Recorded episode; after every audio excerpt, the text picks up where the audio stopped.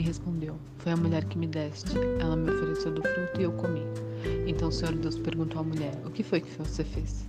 A serpente me enganou, respondeu a mulher. Foi isso, por isso que comi do fruto.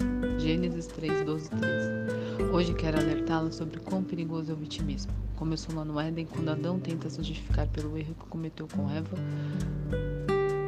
E hoje muitas vitimizamos. Quando acontece algo de ruim conosco, logo pensamos, isso só acontece comigo. Ou para fulano parece que as coisas são tão fáceis. Ou ainda, ninguém me ama, ninguém me quer. E a lista continua.